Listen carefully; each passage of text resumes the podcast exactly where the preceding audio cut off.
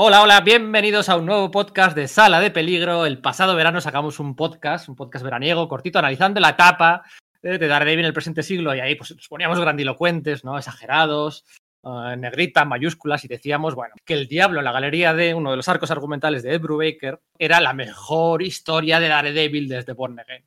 Bueno, vale, sí. Quizás exageramos, ¿eh? depende del punto de vista de cada uno, pero diablo la galería D, la galería D, la galería D, ¿qué nos sonaba la galería D? Bueno, pues la galería D de Riker, de la presión de, de Riker, nos recordaba otra gran saga de la historia de Marvel Comics que hemos querido revisitar. Hablamos de Punisher Círculo de Sangre. Hola Sergio, muy buenas. Hola Pedro, hola compañeros, ¿qué tal? ¿Cómo estáis? Hola Íñigo, muy buenas. Si eres culpable. Hola Enrique, muy buenas. Hola, buenas, sangriento saludo. Normalmente, normalmente elegimos eh, los temas, ¿eh? elegimos los temas que queremos tratar, hay un brainstorming, elegimos los temas y luego pues elegimos el invitado. Mentiría si dijera que esta vez lo hemos hecho así, porque es mentira. Esta vez hemos elegido el invitado primero y luego hemos elegido el tema. Esa es la realidad. Porque hoy está con nosotros autor, referencia, pacayer, leyenda y presidente del club de fans de Mike Zeck. Hola, Cels Piñol, muy buenas. Hola, Microchip. ¿Qué tal, amigo? Muy bien, muy bien, muy contento y con muchas ganas de pegar una charrada sobre este maestro de las armas. Um, muchas gracias por aceptar la invitación. Eh, no he mentido cuando he dicho que esta obra, ¿eh? estas portadas de Maizek, es una de tus, bueno, una de tus obras favoritas. Por supuesto, desde, desde muy pequeñito, luego os explicaré la anécdota completa de, de, sobre esta portada, cosas que tengo sobre contados sobre los materiales de forum referentes a, a Círculo de Sangre y luego defenderé por qué esta es una de las mejores portadas, la portada del número uno de Mike Tech de, de The Circle of Blood es una de las mejores portadas del universo Marvel. Pues nada, con esta, con esta declaración de intenciones empieza un nuevo podcast de Sala de Peligro. Mi nombre es Pedro Monge. Esperamos, eh, con Francas el de por medio nunca se sabe, esperamos que sobrevivamos a las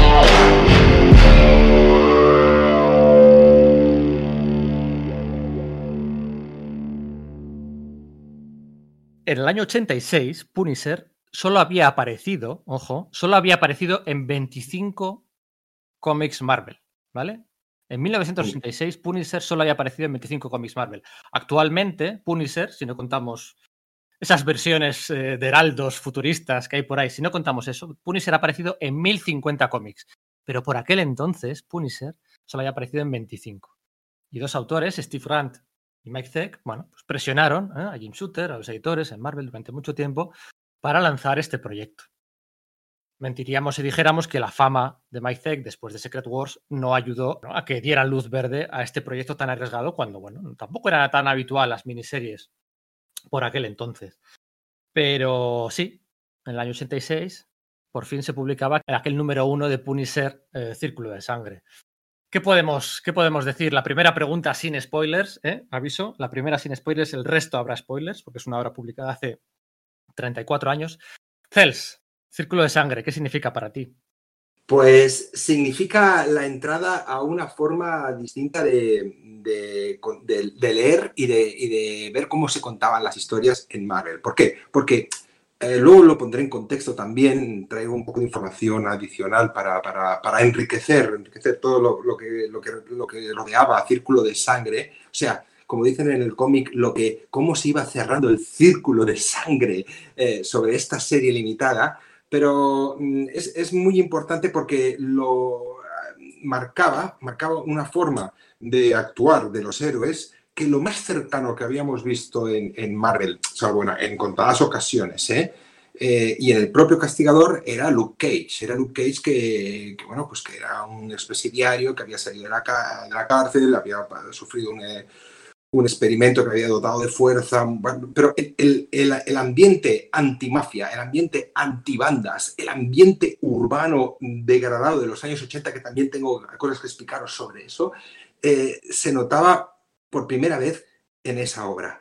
En esa obra que, ya explicaremos también cómo fue machacada, destrozada y desmontada aquí en, España. Entonces, pues que eh, mm, lo que significaba era precisamente eso, no es el superhéroe habitual, sino que es el tipo que lleva munición, munición dentro del cinturón, eh, pues en lugar de gadgets de superhéroe. Además, eh, por aquel entonces, por aquellos años, en una de las sagas más famosas de John Byrne, en Los Cuatro Fantásticos, salían por primera vez en la cama, ¿eh? el 200, el número 250 USA, salían por primera vez en la cama Red Richards y Sue Richards, ¿no? Es una, mm. viñeta y bueno, qué escándalo aquello, ¿eh? En, mitad de los 80, un escándalo porque un matrimonio aparecía en la cama. Y aquí, bueno, si lo de Red Richards y Sue Richards era un escándalo, no te quiero ni contar lo que supuso, bueno, esta escena de Punisher en el, en el segundo número, ¿no? Se tocaban temas muy, bueno, muy... Sí, hay un personaje que se llama Angel que, aparece y que además es protagonista, que no, si queréis no diríamos el spoiler final, pero de la última escena que es genial de toda la serie limitada, que Zed ya estaba, Mike, Mike ya estaba fuera, pero bueno, un coche, un puente, una chica, solo diré eso. y, el personaje este ya eh, subía muchísimo eh, la intensidad, pues mm, rozaba eh, lo que el Comics Code permitía en esa, en esas escenas. En, las, en, lo que sería la, continuación, en el retorno a, la, Big Nothing o el retorno a la Gran Nada, sale otra escena todavía mucho más explícita de un, un delincuente cowboy pues con una, con otra, con una chica, ¿no? Con una profesional. Y francamente, mm, ahí también, eh, digamos que se dividía en dos partes que rozaban mucho los límites de la censura. Eh, la munición real contra personas eh, en manos de un justiciero y por otro lado las escenas de sexo. Y el suicidio y la decapitación en, un bueno, entre otras cosas, claro. Sergio, círculo de sangre. Pues para mí significó eh, algo, algo muy curioso, ¿no? Porque quiero decir que es una obra que me encanta, me gusta muchísimo, pero quizás por lo que comentaba antes, de que el, em, pues fue publicado de una forma bastante curiosa aquí en España y no pude acceder a todos los números, me quedé mucho tiempo sin leer la, el, último capítulo, ¿no? Los ves que aquí eh, conformaron el último capítulo. Y eso, claro, fue creciendo durante varios años en mi cabeza diciendo, jo, pues claro, tal y como, como está siendo estos cuatro primeros números que he leído, eh, que, son, que son gigantescos, el final será enorme. Y recuerdo cuando por fin conseguí leerlos, sufrí una enorme decepción, ¿no? Porque, claro, una de las cosas que caracterizan esta miniserie es que su equipo creativo fue cambiado de, de, forma brusca en el último número. Y es un TVO que me encanta, pero que no puedo evitar, no puedo evitar que, el, tener un cierto sinsabor, ¿no? Por ese final, porque además contrastó mucho con, claro, con, con lo que yo me había generado, mis expectativas eran enormemente altas. ¿Qué pasa? Que si lo enlazas con, que luego unos años después salió eh, esta novela gráfica eh, Retorno, a Granada, que bueno, que era con el mismo equipo creativo y que de alguna forma pues servía pues, un poco de coda a, lo que estos autores tenían que decir con, el castigador, más si quieres incluso aquella pequeña saga de dos números de Legends of the Dark Knight que hicieron también Steven Grant y Mike Seck, que volvían a tocar los ambientes carcelarios y tal, pues oye, pues algo muy conversado y de largo. Sí, es digamos el Además fue el, tema que me reconcilió con Mike Zeck, porque yo le conocía de Shang-Chi, de Master of Kung Fu. Yo soy ese tío al que no le gustó en Secret Wars y verlo en verlo a tan alto nivel en, en Punisher eh, Círculo de Sangre, bueno, simplemente la novela la, la, serie limitada del Castigador, como la conocíamos. Yo creo que el, ese acuño de Círculo de Sangre es algo que se puso a, posteriori. Pues fue algo pues maravilloso, ¿no? Verlo de, verlo de ese modo, eh, desplegando acción, y además es su acción eh, casi sin parar, ¿no? y desplegarla con una, con una narrativa tan sumamente estupenda y con tanto nivel de detalle en los dibujos. Bueno, no sé, a mí es un TVO que me encanta. Y Steven Grant es un, es un, es un autor que, al que siempre reivindico porque no ha hecho tantas cosas, pero casi todo lo que he leído suyo a mí me gusta mucho. De, mira, de Steven Grant hablamos de sobra en nuestro podcast de First Comics, que le dedicamos sí, claro. tiempo. De Mike Tech no habíamos hablado hasta ahora. Íñigo, sé que, sé que, bueno, que, que quieres ¿eh? que hacer un podcast en un día de estos, que quieres hacer un podcast del Punisher de Garcenis, ¿no? Eh, lo has propuesto innumerables veces y lo haremos, pero hoy toca hablar de Círculo de Sangre. ¿Qué es para ti o qué fue para ti Círculo de Sangre? Pues mira, es curioso porque para mí fue muy poco. Y, me explico. Hemos mencionado la famosa historia de publicación y espero que luego Celes, nos hable de ello y, y profundice en el asunto, pero yo de esto durante un montón de años solo conocía una escena. la escena en que Punisher sube al ático de Kingpin, eh, dispara, resulta que le han puesto una bomba, es una trampa y cae, es lo único que leí yo, pues que venía de complemento de, no me acuerdo qué cómic. Y es lo único que leí durante, durante mucho tiempo. Entonces, es cierto que, en este cómic es un poco el que crea de verdad el corpus de, Punisher, ¿no? Un poco su, el, core de su, de su lore, por decirlo así, el core de su lore, qué mal ha quedado eso. Pero, pero me, explico, me explico, o sea, habías dicho que había habido muy pocas apariciones, algunas de ellas habían sido a cargo de Frank Miller en Daredevil, que había enfrentado ya con él y le había metido ya por primera vez en la cárcel. Esa pequeña aparición ya se convierte en algo recurrente, ¿no? Punisher en la cárcel y cómo eres un, depredador, un tiburón nadando entre peces pequeños cuando, cuando entra en la cárcel. Pues yo soy muy fan del, Punisher de Garcenis, no tanto del Punisher en general. Durante mucho tiempo no, no le pillaba mucho no le pillaba mucha gracia, le veía muy, le veía como un enemigo, un, oponente muy interesante para el superhéroe normal, para Daredevil o para Spider-Man, y hasta realmente hasta, hasta Garcenis no le pillé aprecio, no le, no le pillé la gracia a ese concepto de, la muerte personificado, a ese soldado que solo quiere una guerra que dure para siempre, ¿no?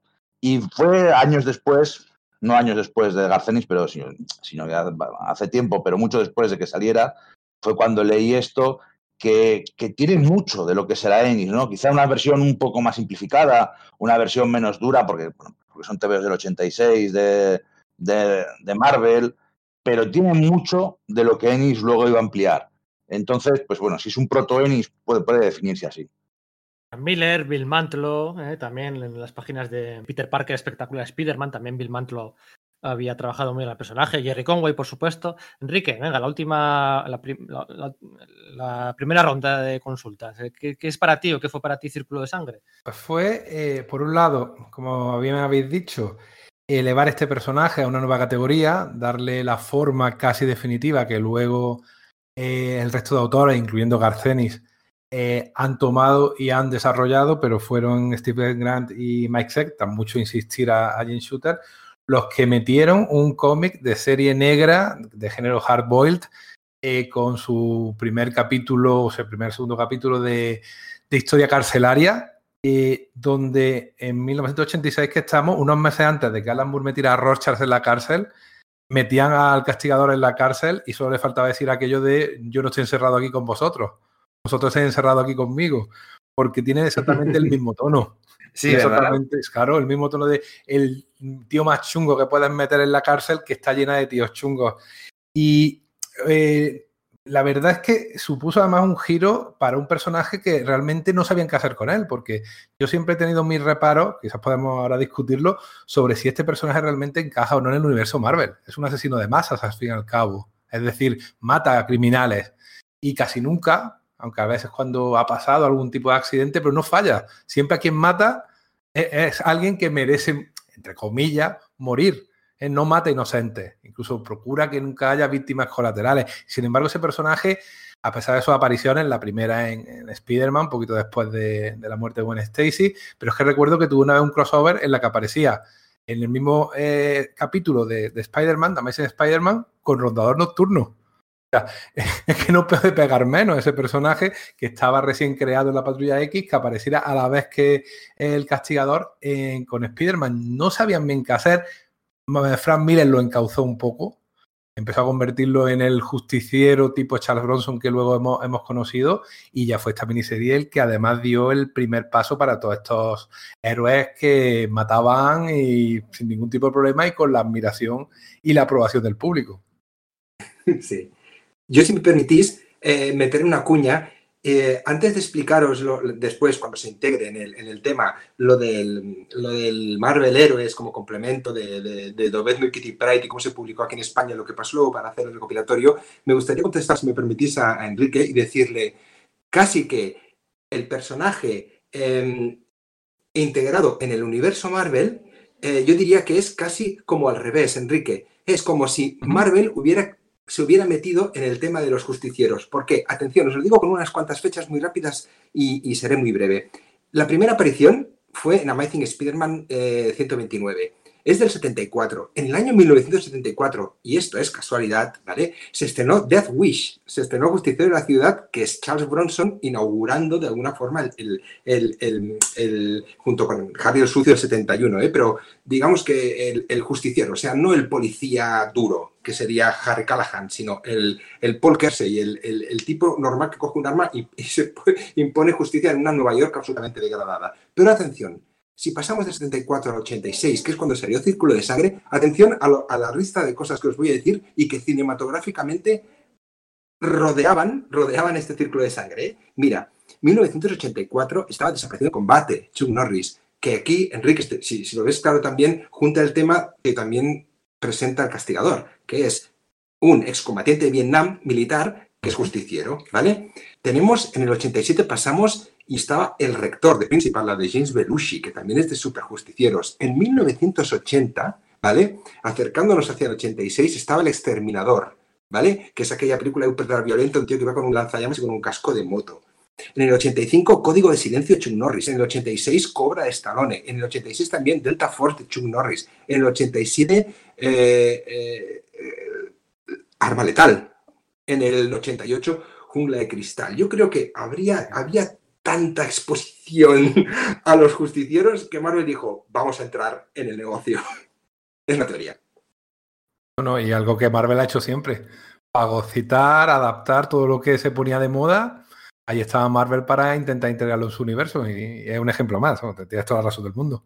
Yo creo que no es solamente el tema de la ficción, sino que además Estados Unidos, en ese, en ese contexto, entre 1974 y 1986 y para adelante, eh, vivió un poco sumido en ese debate, ¿no? Pensar que eso, que cuando aparece Punisher, es un momento en el que la, pena de muerte está suspendida en Estados Unidos. Hay un debate interno eh, enorme sobre si ha de ser restituido o no, que luego finalmente lo será y según los estados será abolida o no. No solo eso, sino que en 1984 un tipo en el metro de Nueva York, un tal Bernie Goetz, eh, abate a tiros a dos criminales que le vienen a atracar y eso es súper proyectado en los medios de comunicación. El tío este, además, el tal Bernie Goetz, que es por una parte canonizado por unos medios de, eh, por unos sectores de los medios de comunicación y por otro lado puesto en la picota por otros, ¿no? Eh, de hecho, en su declaración tiene gracia porque dice que a uno de los dos criminales que trató de esquivarle, pero dice, como si fuese Barry Allen, le, le, abatí, ¿no? Como diciendo, fui más rápido que él, ¿no? Hace una referencia comiquera también, ¿no? O sea, es decir, el cómic está descontrolado, hay un enorme conservadurismo eh, fruto, bueno, pues que, bueno, que se refleja la elección de, de ¿no? igual que, bueno, pues había el, durante la década anterior, digamos, y, los años 60, había habido, pues, digamos, ese tema de progresismo, de, pues, de, comprender más y de, eh, a, pues eso, a las circunstancias que llevan a una persona a ser un elemento criminal, al no funcionar aquello y al crearse un personaje de decadencia urbano tan sumamente acusado, especialmente en Nueva York, pues hay una reacción que es, digamos, la, pues yo creo que la, la, apuesta, ¿no? No sé. Luego aparte está el, todo el tema de lo que decías de la ficción, ¿no? Las novelas gráficas, las novelas, también están las novelas estas de, ¿cómo era? El, exterminador, ¿no? Era otro, otro, personaje. El ejecutor, ¿no? El ejecutor, efectivamente. Sí, el Mac ¿no? Se llama el personaje. Las de Don Está muy basado, ¿no? Que empezaron en el 69, sí. Eso es. Entonces yo creo que efectivamente, como decís, es que había un enorme caldo de, cultivo para que se crease un personaje así y Marvel simplemente pues, pues dio el paso al principio como eh, antihéroe porque probablemente las actitudes de los autores fuesen, bueno, pues eso un poco con este debate que os digo, en contra de la pena de muerte y, bueno, no olvidemos que la novela de Death Wish en el fondo condenaba el vigilantismo. El autor estaba muy cabreado con, con el resultado final fílmico de Charles Bronson por, digamos, justificarlo de alguna manera y de toda la saga posterior, ¿no? Pues probablemente los autores de Marvel, pues en esa dirección y no se atrevían, digamos, a, dar ese paso de, hacer bueno a ese personaje, ¿no? Y siempre era, bueno, pues se le presentaba como un villano con, matices, no como un, no como un antihéroe, ¿no? Hasta ese momento en el que dicen, bueno, pues quizás ahora ya sea el, el momento adecuado, ¿no? Creo yo, vaya. Es que además es la época de, la guerra contra las drogas, ¿no? Literalmente Estados Unidos declara la guerra contra las drogas porque sus calles están inundadas de droga, que genera muchísima delincuencia, y el gobierno gasta tantas cantidades. El mismo dinero que los ciudadanos se gastan en, droga, pues se lo gastan ellos en luchar, entre comillas, contra la droga. Y eso genera un ambiente bélico, empiezan a armar a la policía hasta los dientes. Es la época en la que llega, las armas automáticas llegan a las calles de Estados Unidos, porque hasta entonces, como quien dice, las bandas pues tenían revólveres y navajas, pero en los ochentas pues llegan la- las UCIs y las Ingram y un montón de armas y M16 y material sobrante de las guerras americanas, que es un tema que también se toca aquí. El, el soldado corrupto que utiliza sus contactos para, para sacar dinero y vender armas a, a las calles, ¿no? Acordaros Sí. de, del azote, ¿eh? el azote de Mark Greenwald. También, desde Sí. es de un año antes, del Sí. 85. Acordaros de, de Mike, Mike Grell, acordaos de Sable, por ejemplo. Sí, sí, John Sabel Freelance, es verdad. Y pienso una cosa, que aquí eh, todavía lo que hablábamos de forzar el Comics Code, eh, luego se- no, no solo se forzó, sino que se sobrepasó, porque volviendo a esto, a esto que acabáis de comentar, de que los autores verdaderamente se veían, a ver, eran eh, los autores de cómics, los que trabajamos en los cómics, pues siempre tiramos un poco, pues no sé, puedes decirlo hacia la izquierda, ¿no? Pues somos, los, somos buenistas, somos una gente que no somos de ultraderecha, derecha, ni mucho menos Comics Gate. Pero mm, cuando yo estuve, estuve hablando, no, sé, no me acuerdo si fue en Madrid o fue en, en Coruña, estoy hablando con, con Mike Baron, que poco, después en, en el Punisher War Journal sería guionista. Aparte de que no sé si fue él, no sé si alguno de vosotros lo sabe esta anécdota, o fue Chuck Dixon, que comentó que dice, "Mm, el, el- el Punisher vende tanto, tanto, tanto, que tú guionizas un, un episodio de, de un cómic y por los royalties, que en aquella época eran una distribución br- brutal para los autores, dice, te puedes comprar un coche, ¿vale? Esto lo comentaba Mike Baron. Y Mike Baron sí que ver- verdaderamente se ha radicalizado y sí que pensaba verdaderamente que él tenía derecho a dormir con un subfusil debajo de, del- de la cama, ¿sabes? Entonces, él, bueno, para que no lo sepa, Mike Baron es, es un guionista, es el guionista es el creador de, de- de Nexus, entre otras obras también, estuvo en Badger, ahora que hablabais de First, y, y él realmente sí que más adelante se radicalizaron y casi que lo hicieron simpático, demasiado simpático al Punisher. También Chuck Dixon, ¿eh? ha tirado un poquito para. ¿eh? Es un- ahí- parece ser que es otro de los del Comics Gate y demás. Sí. A mí es una cosa que me, que me jode, me jode porque su Nightwing me encanta y muchos de sus cómics de Batman, de Batman también, pero que es que no puedo entender lo que era el guionista de Aves de Presa. Bueno, sí guionizaba también a Punisher, pero guionizaba a las Aves de Presa. Es que convertirse en un tío machista y rancio después de escribir Aves de Presa no, no puedo entenderlo.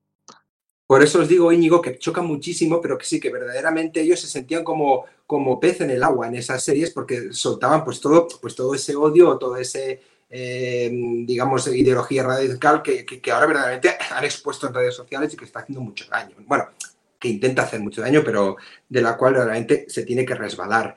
Pero mm, volviendo al Punisher, eh, al castigador, sí que os diré que, que, mm, que el círculo de sangre lo que hizo es dar pie a esta situación, pero también a otra muy, muy distinta, y es que em, todo el, personaje, el universo propio del personaje fue creciendo dentro de Marvel. Toda esta actitud de justiciero y tal se hizo absolutamente eh, muy popular. De hecho, ya molaba, ya molaba, no sé si estaréis de acuerdo conmigo también, con el Daredevil en el, 80 en el 183 y el 180 y el 184, que es el, Child- el, Child's, el Child's Play, la historia de las drogas y tal, que yo es la primera vez, no sé si lo habréis visto vosotros, que yo veo la historia de las, de las drogas que, que- que refleja en, ese número en esos números de Daredevil, Frank Miller con, con los niños sacando espuma, espuma, saltando por las ventanas, muy, muy absolutamente dramático, tiene una fuerza espectacular. Ahí el, el- el- el personaje del castigador ya estaba mucho, mucho más definido. Y luego, pues eso, el, que yo creo que el trampolín fue círculo de sangre. Luego también os explicaré otras cosas que, que tienen que ver con esto y que verdaderamente lo hacen como una obra fundacional. No sé, a, a mi entender, ¿eh? Hmm, Mira, dejadme enlazarlo de esta manera. En los números de Frank Miller de Daredevil salía, ¿eh? los que aparecía Punisher y se pegaban de. Aparecía en una de las portadas de Daredevil. Era con Punisher, ¿eh? el, el No More Mr. Nice Mm. Guy, con Punisher em, Mm. con la pistola de, de Punisher, ¿eh? disparando al Mm. lector. Y, y si volvemos más para atrás, en otra de las apariciones de, de Punisher la colección, de, en este caso, del Capitán América, ¿eh? de JM de Mateis, también el Capitán América eh, utilizaba una de las pistolas todavía más salvajemente para, para, bueno, pues para regalarnos una de las mejores portadas de Zeck. Porque si os parece, vamos a, empezar por, el principio, por las portadas. O sea, seguramente a todos os suenan esas portadas de Zeck del Capitán América contra Lobezno. Esa portada es, es el- la, la de The Azlock eh, apuntando al Capitán América. Esas portadas os tienen que sonar fijo. Mucho. Son magníficas. Y las de Punisher Círculo de Sangre, ya bueno, ni te cuento. Historia, historia. Aquí me gustaría explicaros una anécdota también, si me permitís, y luego os dejo charlar todo lo que queráis sobre ello, porque se me hace mucha gracia, porque se, han metido mucho conmigo por decir que es la mejor, para mí, una de las mejores portadas del, universo Marvel, pero es que todo empezó con los cómics de Time. Me explico, ¿eh? En los cómics de Time, en, en Zona 84, Creepy, etcétera, se anunciaban dos portafolios. Uno de Richard Corbin, ¿vale? Que si te lo, era gracioso porque te lo comprabas y aparecía las, páginas de, de, Guarro, de Guarro de la, de la marca Guarro, de dibujante, tenían el sello puesto en relieve, como si fuera un ex libris, y, y, decías, hostia, qué raro que impriman así las cosas, ¿no? Pero bueno, ese, ese portafolio ese era uno, el de, el de Richard Corbin. Había otro que se anunciaba y que era como casi imposible de encontrar, que era el de la Patrulla X, ¿vale? Sí, ostras, qué, qué, patada de recuerdo me acaba de dar eso. ¿Eh, Sergio, que era, era, estaba anunciado y muy pequeñito. Acuérdate en, esa impresión que tenían los, los magazines de Creepy o de, o de, o de 1984, que se veía pequeño, pero entonces, ¿qué se, se, qué, se, veía ahí? Veías lo que no sabíamos que era, que era el Marvel Super Hero Portfolios de 1980 de John Byrne y de Steve Fassner. ¿Qué hizo? Que Fassner lo que hizo fue colorear, embellecer esos dibujos de Byrne quitándole la línea. O sea, eran, eran como chuches. Los personajes, no sé, no sé cómo explicaroslo. Ahora es muy común, ahora es absolutamente común, pero en aquella época eh, un lápiz directo o un dibujo sin línea eran algo casi imposible de ver, ¿vale? Entonces, ¿qué pasa? Que a mí me emocionó, los perseguí y, y entonces el, el, bombazo fue cuando fui al Salón del Cómic de las Drasanas, que debería ser, no sé, pues el 86, el 87, eh, y había un stand muy pequeñito aquí en Barcelona, en el salón del cómic de, Electra, Electra Comics. Y estaba Miguel Ángel, no sabía que era él, entonces estaba Miguel Ángel Álvarez y se movió un momento para, para darme un cómic y detrás apareció, atención, no os lo vais a creer, un, eh, ¿sabéis los pósters? Nosotros, teníamos aquí de Mazinger, con una barra, un, un hilo, una barra arriba de madera, un desplegable de tela y abajo una barra de madera como tope. Uno con la portada del Punisher Círculo de Sangre número uno. Yo me quedé mirando eso, me dice, ¿cuánto cuesta? Me lo dijo, no me acuerdo. No tengo dinero, ¿me lo guardas? Y dice, claro que sí, chico, ¿te has comprado un Electra no sé qué? Mm, pues te lo guardo.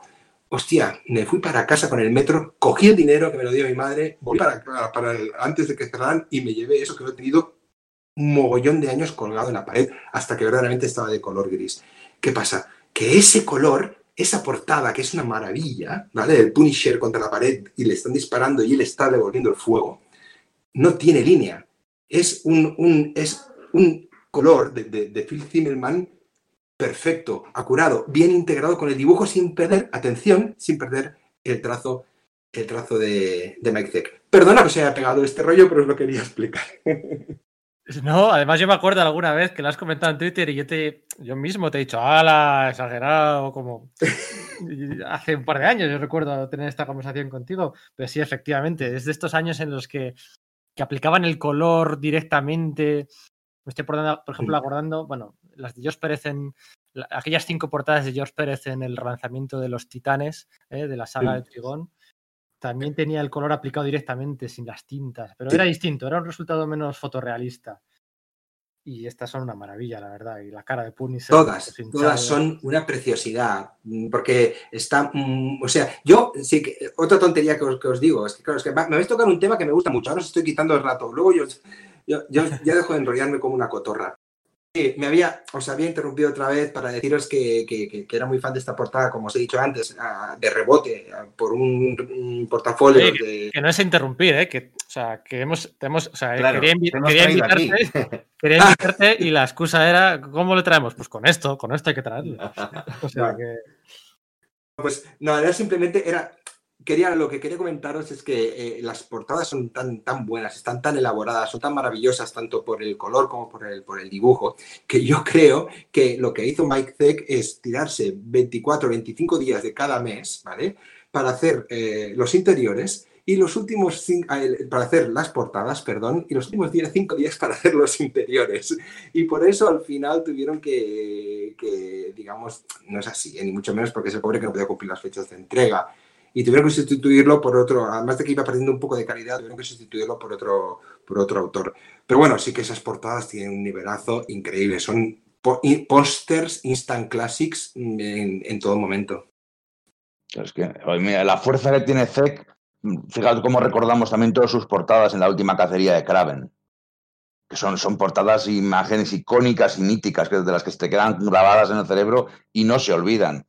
Es la pena que igual que no le diera tiempo, que, que es que sí que lo que tú dices, que empiezas el cómic y el primer número carcelario es una pasada, el segundo en las calles está muy bien, pero ya para el tercero ya es otra cosa. Ya empieza a degradarse, eh, casi parece que le metan ahí en entintado a lo Klaus Jansson, pero que no es Klaus Jansson, y ya empieza, ya empieza a bajar. Y, es, una, es una pena, nos pasaba, fíjate en Secret Wars, cómo Secret Wars se nota cuando dibuja muñequines con cuatro rayas. Um, lo que pasa que el nivel de exigencia de Secret Wars, pues claro, también es, mayor. Um, estuvo hace tres o cuatro veranos aquí en España, Mike Pude entrevistarle un tipo majísimo, la verdad, en distancias cortas, eh, muy majo. Además, recuerdo siempre una frase como dice, como que lo mejor que le ha podido casar, pasar en su carrera, ¿no? Eh, es toda la gente que le dice que empezó leyendo cómics, gracias a él, porque mucha gente empezó leyendo cómics con el número uno de Secret Wars. Y yo creo que, bueno, que ese es el mayor piropo que, que, bueno, hay muchos piropos, ¿no? Pero el mayor piropo que, se le, que puede oír un, un dibujante, un autor, ¿no? Eh, empecé a leer cómics eh, gracias a ti. Y por cómo lo contaba, la verdad que, bueno, pues eh, de verdad, de verdad lo, lo sentí así. Me contaba en aquella entrevista, lo que iba a decir es que aquellas portadas de la cacería de, la última cacería de Kraven, Spider-Man, las dibujó las seis lo primero. No sé si un poco también como aquí, dibujó las seis del tirón, las, los seis portadones, que también han pasado la historia, y luego ya se metió a dibujar la, las, los seis capítulos. Sí, es que yo recuerdo haberme comprado eh, portadas de la caja bestia eh, precisamente porque, porque eran pre portadas preciosas suyas eh, y tenerlas, pues bueno, guardaditas y tal, y mirarlas, mirar la portada. Y bueno, dentro había Jim Aparo, que tampoco era para decir, bueno, no me va a gustar el cómic, pero sí que verdaderamente nos pasaba esto con él, con algún Birne, con algún Arthur Adams. Es igual lo que hay adentro, me la compro por la portada. Mm. Eh, yo hace que le he leído alguna vez comentar que sobre, sobre esto, ¿no? Claro, era una miniserie de cinco números, ¿no? Y el quinto es cuando es sustituido por Mike Bosburg y eh, Steven Grant en solidaridad con él tampoco lo firmó y, bueno, con su plot, lo, el último número lo, lo, lo firma. Oye, espera, eh, espera, antes, de que, antes, de que, sigas, que ya lo hemos comentado tres o cuatro veces, a mí, para, para mí, la, o sea, vale, decae un poco el dibujo, pero, o sea, no está mal el dibujo y el cierre del guion de la miniserie, o sea, no sé, a mí el, el dibujo sí que me parece que, que, cae en picado en el, en el último número. Y bueno, y las prisas y tal, pero bueno, que, que, que sigue siendo eh, el macho alfa, sigue siendo eh, el, el, el, cruce de fuego es espectacular. O sea, yo sí que creo que hay la escena de la escena del perro y el y el líder este del Tea Party, digo del que me he liado, del, sí, del ¿no? Sí, del Trust, no sé por qué me, no sé por qué me habré liado, oye. Eh, es que... La escena esta que sabéis cuál os digo, ¿no? Que tiene, tiene sí, sí, claro. al lado de la segunda. Sí. Está guay, es bueno, es un cierre. Mira, vamos a hablar de esto, que eh, luego volvemos, Sergio. ¿No os gusta el cierre de la miniserie? A mí no me gusta el aspecto gráfico de, de, serie. Respecto al guion, lo que no me gusta es que digamos que hacia el final introduce ese factor del lavado de cerebro que parece un poco más superheroico, más pulp. No es en el último número, pues sí es en el, en el penúltimo o así. Y como que me rompe un poco ese tema de suspensión de, de la incredulidad, o, eh, porque al hacerlo tan urbano, tan de guerra de bandas, por mucho que recupere algún jefe mafioso eh, de los tebeos de, pues eso, de Marvel, en plan, eh, del Daredevil Angel Joe, o, o, el Morgan este que, le daba la, barrila al halcón en el Capitán América de Engelhart y tal, pues parece un tebeo que casi podría eh, transcurrir aparte del universo Marvel. Entonces, eso ya os digo, no es cosa del último, es del penúltimo, pero cuando meten eso, el, el, el, lado del cerebro, me empieza a gustar menos. Y el final, eh, el de guion, en cambio, sí que me parece que es, bueno, pues que, que, ya es consecuente con lo que hay y funciona muy bien, pero de verdad el dibujo de Mike Bosburg eh, me parece que no está a la altura. Comparas el primer número de ZEC con ese último y, bueno, yo creo que, que sí, que, que se pierde mucho, sí. Y de hecho, en el último número ni siquiera tampoco los diálogos son de Steven Grant. No, no, claro, es de Joe Duffy. ¿Eh? Joe Duffy. Entonces, eh, esta autora, que es una autora bastante buena, no se prodigo mucho, pero en aquella época hizo guion en varias colecciones, pero se nota que es más. Mmm, le da más vueltas a, la, a, los diálogos, mientras que eh, Steven Grant es más al estilo de los autores clásicos de, género negro, tipo Dashiell Hammett, tipo Mike Spillane, ¿no? Frases más cortantes, eh, frases más cortas, frases que van más al grano incluso eso se nota. Algo pasó ahí al final que los dos autores realmente tuvieron problemas. Eh, no solo fue el dibujante, el guionista también, quizás esperando las páginas de, Mike Zeck, tampoco pudo completar el guion de, del último número. No, por lo visto lo que sucedió fue esto, que el primer número era de cincuenta y pico páginas, entonces Zeck eh, tardó mucho en hacerlo. Entonces, ¿qué pasa? Que por lo visto, justo antes de, o sea, como que fue, fue, lo, lo, fueron a llevar a imprenta y dio algún problema, entonces tuvo que redibujar parte.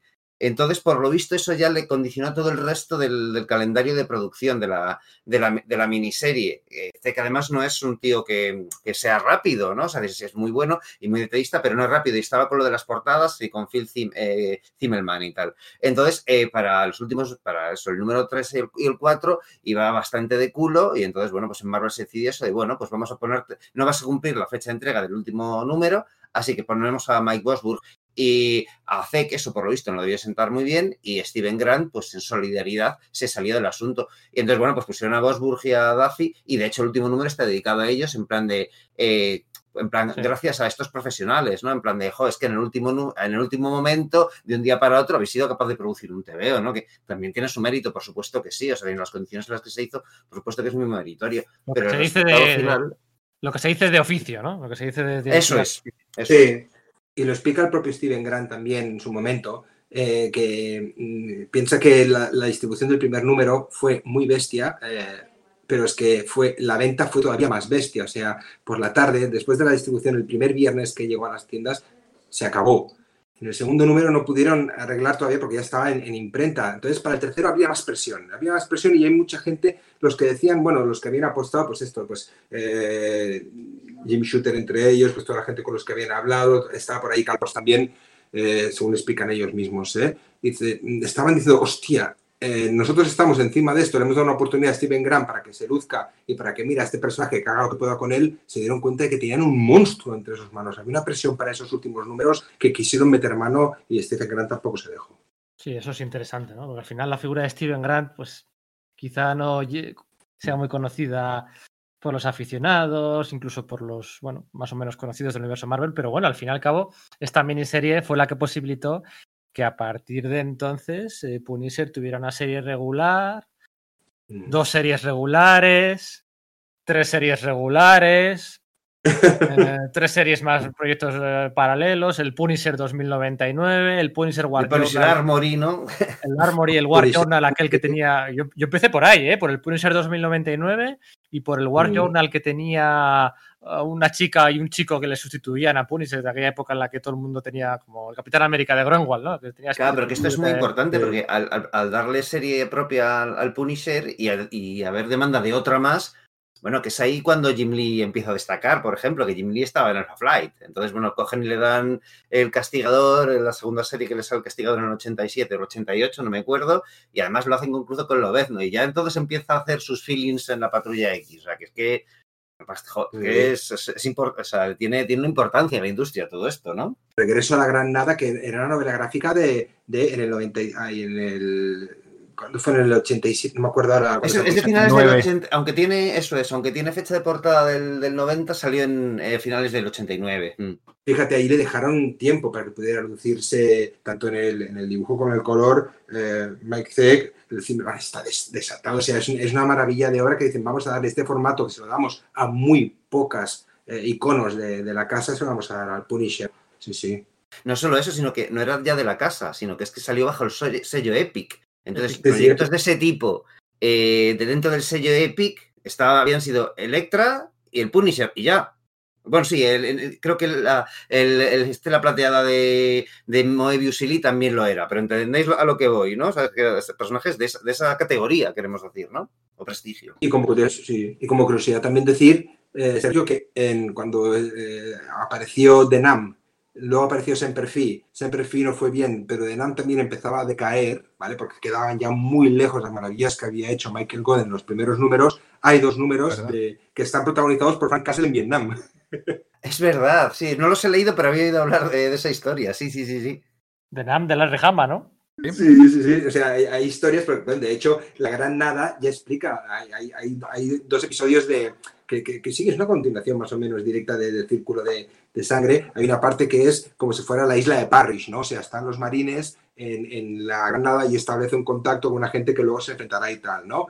Pero que luego hay una parte también en Vietnam. O sea, vemos a Frank Castle en, esa, en la novela gráfica de Epic pegando tiros con el M16 en plena selva. ¿Sabes? Que eso también es que le da mucha profundidad. Él, él, lo dice, dice, oye, mira, Frank Castle ha muerto, ahora yo soy el Punisher, pero no es verdad, él sigue tirando de su, de su pasado. Es un personaje súper atormentado. Y no solo eso, que has dicho también, Sergio, de todo lo que ha salido y de todo lo que ha generado, sino que acuérdate, en el 89, película, en el 2004, película, en el 2008, película, en el 2017, serie de Netflix. Sí, sí. Una buena, pero bueno. sí, una... No, pero es interesante esto que estás diciendo de su trasfondo, que en la serie no aparece tanto, pero sí es el, el, punto focal de la novela gráfica como veterano del Vietnam. Y que pensemos un poquito en cómo estaban considerados, de eso al fin y al cabo la primera película de Rambo, ¿no? Primera sangre, acorralado, de cómo estaban considerados entonces los veteranos del Vietnam, que eran perdedores. Y como tal, la sociedad americana es muy cruel con sus perdedores y estaban allí ignorados. Hay una frase que a mí se me ha quedado marcada de, de acorralado, si soy capaz, creo que la acordado quizás de, de, de, Rambo, no me acuerdo, pero seguro que me, me, la, localiza. Si soy capaz de, de, pilotar un tanque, de pilotar un helicóptero y me dan trabajo en una gasolinera. O sea, para que, para que veáis que cómo, cómo, cómo, estaban, que estaban en la indigencia, muchos de ellos con problemas de trastorno eh, postraumático, con problemas mentales, de drogadicción, y no aparece tanto en la, en la miniserie, pero sí que le daba Steven Grant que nombre no lo hemos comentado, pero es un tío bastante progresista, es un tío de, izquierda, es votante de Bernie Sanders si, si se terciara que Bernie Sanders se presentara a la, presidencia de los Estados Unidos. No es como Chuck Dixon ni como Mike Baron un tío de extrema derecha. Y eso se nota como escribe y cómo presenta el personaje. No es un héroe, es efectivamente un personaje muy atormentado, muy grillado y no lo justifica. Te presenta lo que hace, pero no simpatiza con él. A mí no me da esa sensación. Estoy ahí contigo. Por ejemplo, en el personaje este X que tenía para el, el universo este de Dark Horse hacía lo mismo. Hacías un personaje amoral, es un personaje muy molón, pero no te lo estoy presentando como un héroe. Fíjate que, que hablas de, de, John Rambo como la primera película es casi saliendo de los 70 y nos habla sobre el combatiente y tal, pero la segunda y la tercera son canibalizadas por, por el reganismo y la América de derechas que arregla todo a tiros y convierten a ese perdedor en una máquina de matar que va por ahí a desfacer en tuertos sin ningún tipo de, ser un héroe. Otra vez a matar vietnamitas y luego vete a ayudar a los mujahidines contra los rusos. Ahí está, ahí, ahí está. Ahí es donde llegamos al Punisher Warzone de John Romita Jr., que ya es el desparrame del tiroteo salvaje, seis números de, de, de, de, dibujo espectacular y donde todo, donde el Punisher ya es espectáculo, o sea, brutal. Y todo eso salió de Círculo de Sangre, es curioso. Sí, yo creo que además se nota mucho ¿no? con, con, estas dos obras de las que estamos hablando, ¿no? la de Círculo de Sangre y Retorno a, Granada. Cuando se publica Círculo de Sangre, el personaje ese es un, secu un ilustre secundario eh, con 25 TVOs a sus espaldas nada más, pero para cuando se publica Retorno a la Granada ya es un personaje estrella y se nota un montón porque además el personaje también ha cambiado. En Círculo de Sangre el personaje todavía es bastante más humano y no mata tanto, mata muchísimo para un TV de Marvel, pero ni de coña tanto como, o es tan cruel como el Punisher, la idea que, pod que podamos tener hoy por hoy de él, ni, ni siquiera tanto como, como en Retorno a la Granada. Si te lees las dos obras seguidas, te das cuenta de que el personaje ha cambiado, de que el, al principio, en, en la primera miniserie todavía está dispuesto a dar oportunidades pero ya en la segunda no. Y yo creo que eso es, tiene que ver también con el cómo sí, el, el, el, clima cultural pues se, se, va, se va solidificando, ¿no? Eh, está dispuesto a dar oportunidades e incluso a pasar página, ¿no? Porque, bueno, se, se acuesta con la mujer esta, ¿no? En plan, por primera vez. Em, eh, llevamos casi tres cuartos de hora, casi una hora de, de, podcast. No hemos hablado de la trama en sí. Yo creo que es buen momento para comentar pues, un poco los detalles, ¿no? Estamos hablando como decimos, un Punisher que llevaba 25 apariciones a sus espaldas solo. Todavía no existía Microchip, ¿vale? Microchip vendría más tarde, en la serie regular, en el cuarto número, una cosa así. Entonces, bueno, pues eh, eh, digamos que la logística, la, de dónde consigue Punisher las armas y, bueno, pues su, su cruzada, ¿no? Pues aquí viene dado un poco por, por un, una por unos benefactores, ¿eh? lo, decía yo antes lo del Tea Party, ¿eh? muy, muy, esos que, le dan un botón en el armario y se despliega y tiene muchas armas y bueno, pues un poco que le quieren utilizar a Punisher, le camelan un poquito, le sacan de la cárcel. El primer número es íntegramente en la cárcel. Acaba con Punisher poniéndose su, su, su uniforme en una splash page espectacular eh, del cliffhanger de Mike Zeck. Y bueno, es una, una guerra de bandas, ¿no? Para rellenar un poco el vacío de poder que había dejado en aquel momento Kingpin. Y bueno, pues al final la, la historia está puzzle también de por medio, concluye un poco con, con Punisher yendo a vengarse después de que le han mareado un poquito por aquí y por allá, uh, yendo a vengarse de estos benefactores conocidos como The Trust. Pero ahí están ya cosas como, bueno, pues su. Esta. Esta. Esta cosa de Frank Castle que él no va a pegar a policías, ¿eh? que, que, él la, respeta la autoridad máxima, ¿eh? que él no se mete ahí. Esa cruzada por, por bueno, pues por, al final sí que opta por eh, entre hacer y no hacer, pues un término medio. Eh, cómo, cómo, cambia a lo largo de la miniserie, ¿Qué, qué, de la trama en sí que os llamó más la atención, o cuál es vuestro momento favorito, cuál es vuestra, vuestro principal recuerdo, lo que es de la trama. Me gusta cómo él eh, desde el principio está diciendo que su obra, que su trabajo, que su matanza continua, que no va a servir de nada. Que si mata a algunos jefes, enseguida les sustituirán otros. Que será. Y además, desde el principio, como digamos que este es su primer cómic canónico del todo, en el que nos presentan sus pensamientos, porque ya la narración es, es los pensamientos de Frank Castle, que es lo que, lo que de, desde entonces se ha establecido que va a ser así, que, que Frank Castle no tiene narrador, sino que él siempre cuenta, estoy herido, disparo, ah, es, están, estos son novatos, caen fácilmente.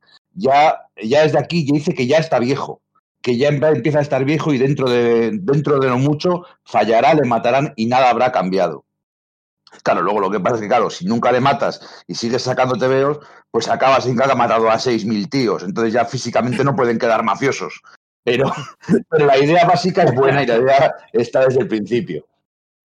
A mí me encanta el principio, el principio la primerísima página, porque allí Steven Grant y, y Mike Tech se marcan un Steve Canyon, aquella página famosa en la que no se ve la cara de, del personaje, pero Humberto Eco hizo un estudio semiótico sobre ella porque presentaba perfectamente el personaje. Hostia, el tío entra en la cárcel en la isla de Riker, que en aquella época veíamos la isla de Riker como algo verdaderamente una, una, una prisión tremenda, ¿no? Lo veíamos en los TVOs de Vértice o en los de Deathlock, que no pillábamos nada, en los cómics de Deathlock, pero veíamos que salía la isla de Riker y dice, hostia, aquí ahí la gente va a morir. Bueno, pues el tío llega y se ve como en las celdas eh, hay, hay, hay, un, hay, un, plano en el que él sale esposado y, y, están diciendo, ya está aquí, pásalo, ya está aquí, pásalo, ya está aquí, pásalo, y, la, y la, el letra todavía más grande, ¿no? Todo, toda esa forma de presentar el personaje y de llevarlo a, a, a, eso, a lo que les decía antes, esa obra fundacional en la que no tenemos todavía el diario de guerra como si escrito a los bordes, lo que decía esto Íñigo, de que simplemente son pensamientos, luego, se, luego estará escrito esos pensamientos ¿no? en, las, en las viñetas. Y a mí lo que me mola mucho es que en lugar de llevar la furgoneta oscura, chunga de camuflaje que lleva el Punisher, ¿no? lleva una, una, furgoneta blanca de control de plagas, tío. Purísimo. Claro. Sí, justo después de esa página que has comentado, donde lo presentan en la cárcel, de hecho casi te lo presentan derrotado, que ponen una ilustración a viñeta a página completa, una splash page en blanco y negro, eh, espectacular, o sea, como solo de los pocos autores que pueden hacer algo así es Mike Zeck en efecto, ese, esa pose del, personaje disparando al lector, diríamos, ¿no? En, de frente, en, con una cara de loco, además que trae de loco de, atar el, el, castigador que ya te lo está presentando. O sea, es, está como una cabra.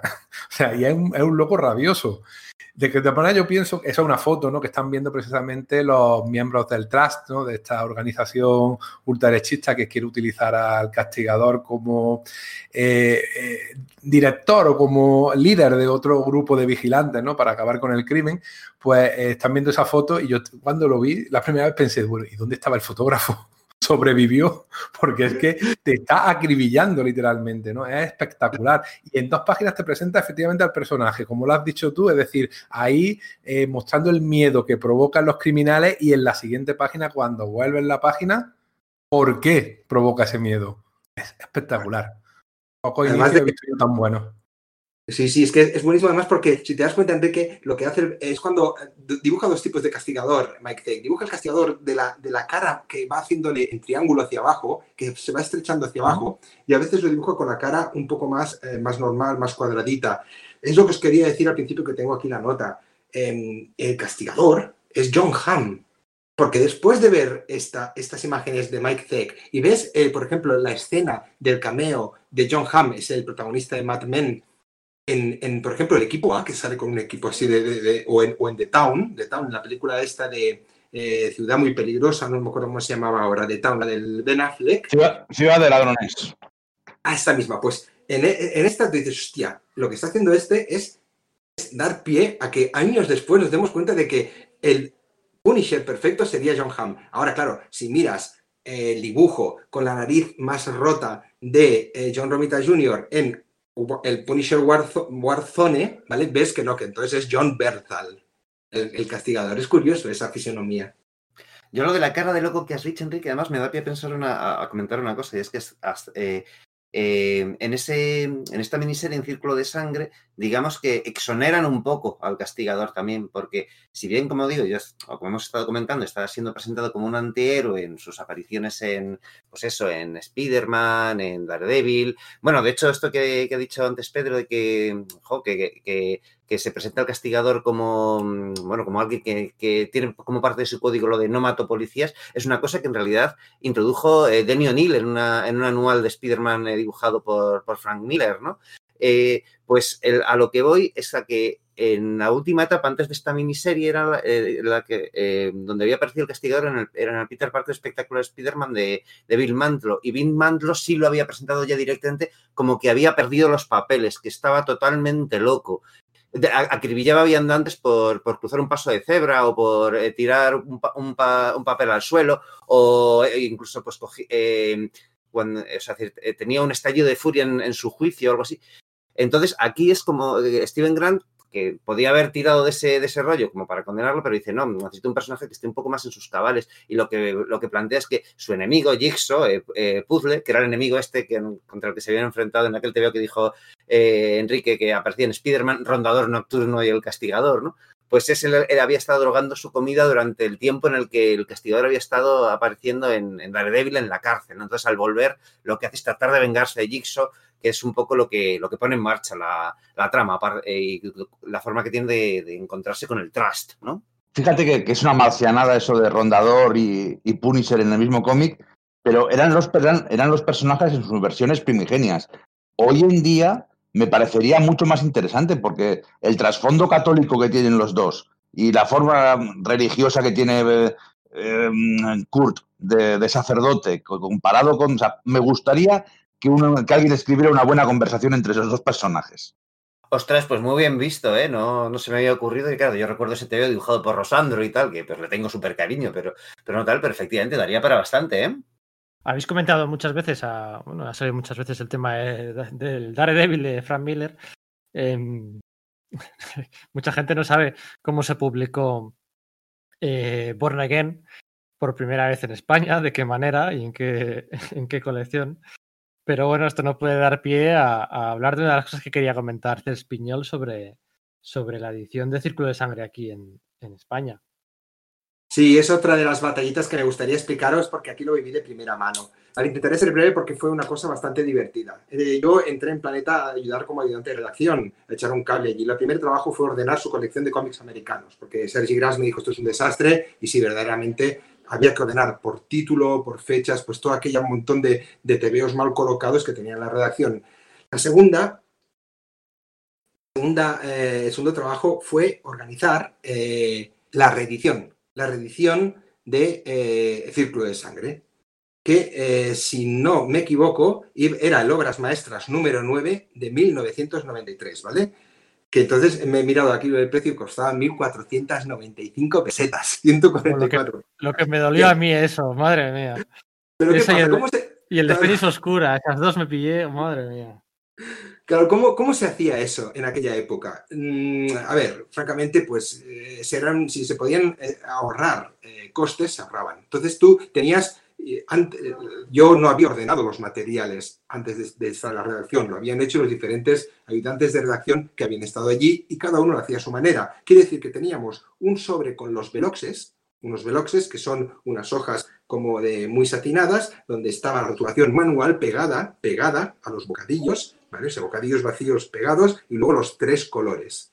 Esos eran los veloces de cada uno de los TVOs. Imagínate la cantidad de papel que había eso, que, ocupaba. Y luego había otro sobre, o si teníamos suerte, estaban juntos donde estaba el cómic americano y dentro de las páginas del cómic americano estaban los fotolitos. Los fotolitos que eran los, los, lo- las- la- las- los materiales de reproducción directos que utilizaba la imprenta, que también constaban del negro y de diferentes colores, de los tres colores. ¿Qué pasa? Que cuando llegó Antonio Martín y se nos puso a Sergi mí delante y nos dijo, quiero este cómic. Y puso la versión norteamericana, el tomo recopilatorio de Círculo de Sangre. Mm, No me acuerdo de qué año era ni nada. Simplemente dice, vale, y lo tenéis que hacer, atención, recuperando los materiales que se habían publicado en un montón de cómics. En un montón de cómics quiero decir que sí, efectivamente, fue Círculo de Sangre publicada por primera vez en España en enero del 87 como complemento, atención, como complemento de Marvel Héroes, que era una colección donde, eh, por ejemplo, la primera limited serie que aparecía allí fue Lobezno y Kitty Pryde y la segunda fue La Patrulla X y los Vengadores. Evidentemente, chocaba muchísimo a la gente que, que, que entonces trabajamos en los cómics porque no tenía nada que ver el personaje con los otros. Pero si en Estados Unidos, volviendo al 86, no veían claro y le costó mucho a Steven Graham publicar un cómic como Círculo de Sangre dedicado al castigador, pues todavía más difícil aquí era publicar mm, las historias de un justiciero que no era ni Spider-Man, ni los Cuatro Fantásticos, ni La Cosa, ni Hulk, ni Thor. No sé si me explico, ¿vale? Entonces, ¿qué pasa? Que eh, al hacer ese recopilatorio nuevo, al juntarlo a decir, bueno, oye, Castigador está empezando a tener mucho éxito, vamos a publicarlo de forma decente. Teníamos que buscar en cada uno de los sobres de Marvel Héroes los materiales correspondientes al Castigador. Hubo un momento en que entre sobres de Veloxes, sobres de fotolitos, cómics americanos y cosas que faltaban, incluso las traducciones, que las entonces, atención, se entregaban las traducciones en formato papel, teníamos todo el suelo, todo el suelo de la redacción de Planeta lleno de materiales así. Y habíamos de mirar página por página para encontrarlo todo y ponerlo el primer número uno esto, el primer número, el segundo número esto, el tercer número, eran montañas y montañas de papel. Atención, cuando llegamos al número cuatro, no encontramos ni los fotolitos ni los veloces. ¿Qué hizo Antonio Martín? Nos envió a mí, a Sergi Gras y a Juan Uceda, que era el encargado del almacén, a buscar en cada una de las cajas de materiales que se habían guardado ese año que apareció Marvel Héroes al almacén de Tarrasa. Eso significa toneladas y toneladas de polvo, toneladas y toneladas de ataque de asma. Eh, finalmente apareció, estaba en un sobre, dentro de, se había colado el sobre de Marvel Héroes dentro de los materiales de la espada salvaje de Conan, eh, ocupaban más porque eran, eran magazine, ¿vale? O sea, estamos hablando, para que no lo sepa tampoco, de formato comic book más pequeñito que el formato magazine. ¿Y qué hacían entonces? Pues que si sobraba espacio en un sobre más grande, como por ejemplo de la espada salvaje, metían otros pequeños dentro. Madre Ahí- mía, qué labor de rastreo y arqueología, ¿no? Ahí estaba el número 4, que eran, eran tres números eh, metidos ahí juntos con la espada salvaje de Conan de Marvel Héroes. Al final apareció el libro, apareció el libro en 1993 y ahí estuvimos nosotros heroicamente recopilando el material. Esa es esa anécdota que os quería explicar. Qué bueno. Te pusiste el sombrero de Indiana Jones y ahí estuvisteis. Sí, por supuesto. Y luego me dio, a cambio, pues me dio una sección para escribir cuando se publicó la, la- la serie del Punisher. Qué bueno. Era, era, era maravillosa. Aquellas épocas de foro eran maravillosas. Jo, la verdad es que aquellas no- eh, la, la línea, sí, era una línea, ¿no? Eh, la de obras maestras. Sí, Eh, Sí, sí. Que, que no es que tuviera, bueno, el, el- el lomo, el la portada más atractiva, ¿no? Con el manchado a negro y tal. Pero la verdad es que muchos empezamos. Yo prefiero 100 veces mi edición de Born Again del tomo de obras maestras que la que tengo ahora. Yo las tengo, Claro. ¿eh? Yo, yo tengo todas las. las- no, no puedo tirarlas y, y están todas otoñales, caídas, el proyecto Exterminio, eh, Fénix Oscura, todos los crossovers. El Capitán América de Stern y Byrne. Sí, a mí me pasa un poco igual, ¿eh? Sí, sí, no Sí. puedo tirarlas, no sé por qué. O he vendido otras cosas, pero esto no puedo deshacerme de, de ello. Supongo también el valor de la primera compra, ¿no? Cuando te dan la Sí, y paga. esas tramas, esas tramas en ese papel que quedan súper bien reproducidas. Ahora las tramas, por mucho buen papel que le pongas, no lucen tanto como en, aquellas, en aquellos dibujos. Y el Born Again, como has empezado tú diciendo, Pedro, el Born Again, recuperarlo en, en obras maestras, casi casi que era la razón por la que crear, aparte, bueno, la, la muerte de Fénix, la guerra Crisculo, Sí. creo que también estaba. La razón por crear esta colección era para el Born Again y para el Punisher. Claro, que el Born Again que se había publicado de complemento en la serie de Sí. Spider-Man, ¿no? Sí, sí, sí, sí. Sí, sí. Que también, que, que has mencionado al Marvel Heroes, también mucha gente eh, empezamos con el Marvel Heroes. Yo me acuerdo de empezar con el Marvel Heroes a la altura de a la altura de las Armor Wars de Ah. Dave Michelin y de Lighton y de Mark Wright, que, que venía después de la saga de la joya sangrienta del Capitán América de Sí. Groenwald y el, el ahijado de Vine, ¿cómo era? Kieron Dwyer, ¿no? Kieron Dwyer. Dwyer. Eso, A ver, yo empecé por ahí, pero en las, la- las obras maestras fue el- mi primer cómic de más de mil euros. Claro, es que Mil euros. estaba- Era caro, sí, era caro.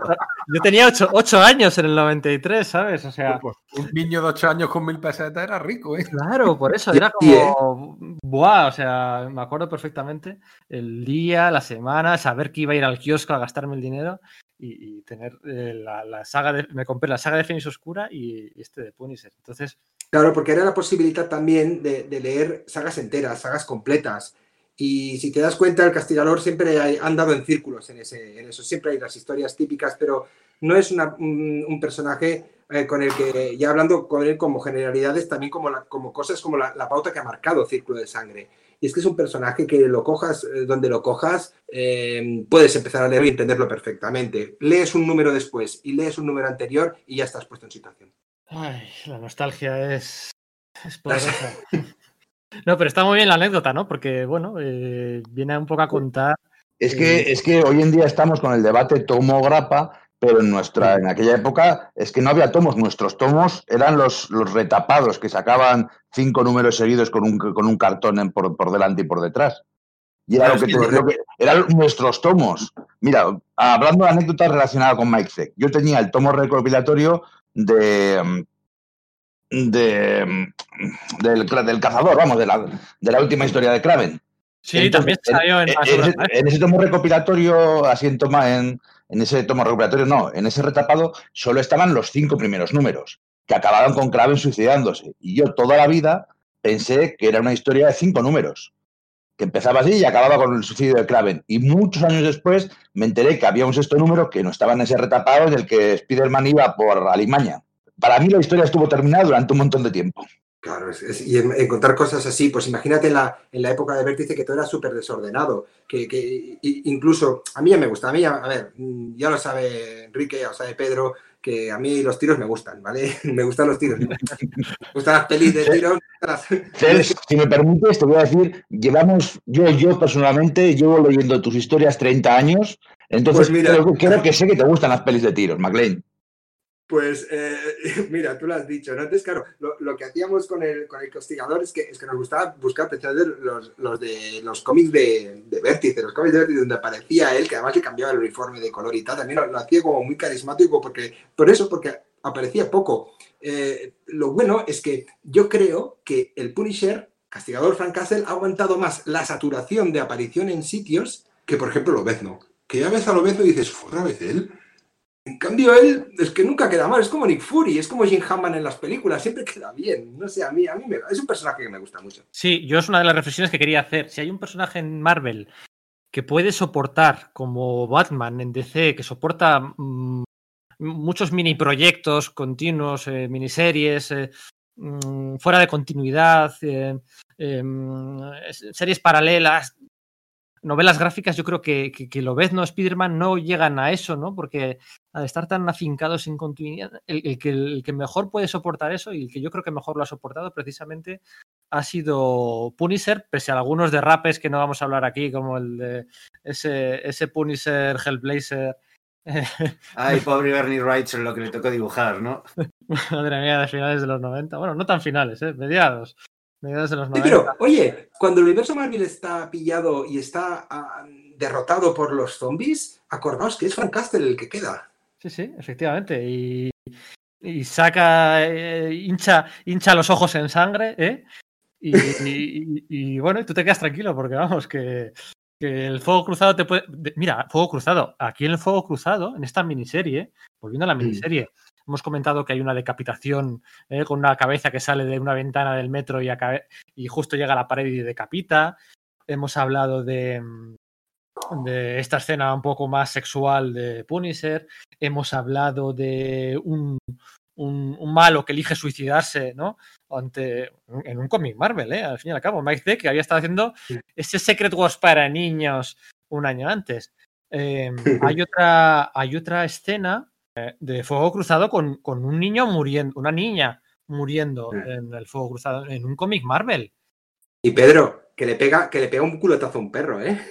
Ah, sí, también, sí, sí, sí. Luego se hacen amigos y tal, y bueno, podría haber sido peor, la verdad. Yo, yo al releerlo no recordaba bien cómo había acabado aquello y pensaba que le, que le tiraba, me- vamos, me estaba el corazón. Pero sí, lo de la, lo de la cría morien- muriendo por fuego cruzado, eh, estamos hablando del 86. Es que, Y es justo antes de, de la decapitación, o sea, es que es como que dos escenas muy fuertes seguidas, ¿no? Y además una cosa que caracteriza el TVO, que es que no, no te deja pausa casi, es decir, o sea, pues tiene sus momentos, por supuesto, para narrar bien la historia, pero es trepidante a nivel de acción, o sea, lo lees y es como, ole, y otra, y otra, y otra, y las persecuciones y todo, y, efectivamente, o sea, ahí, alcanza un, un punto álgido de sordidez importante, sí.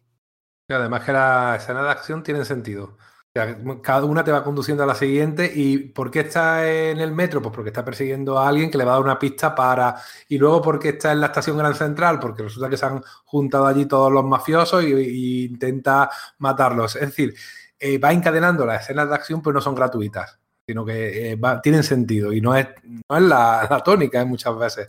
Que muchos autores lo que te hacen es encadenártelas porque haya acción, tiros que nos gusta y- y queda espectacular.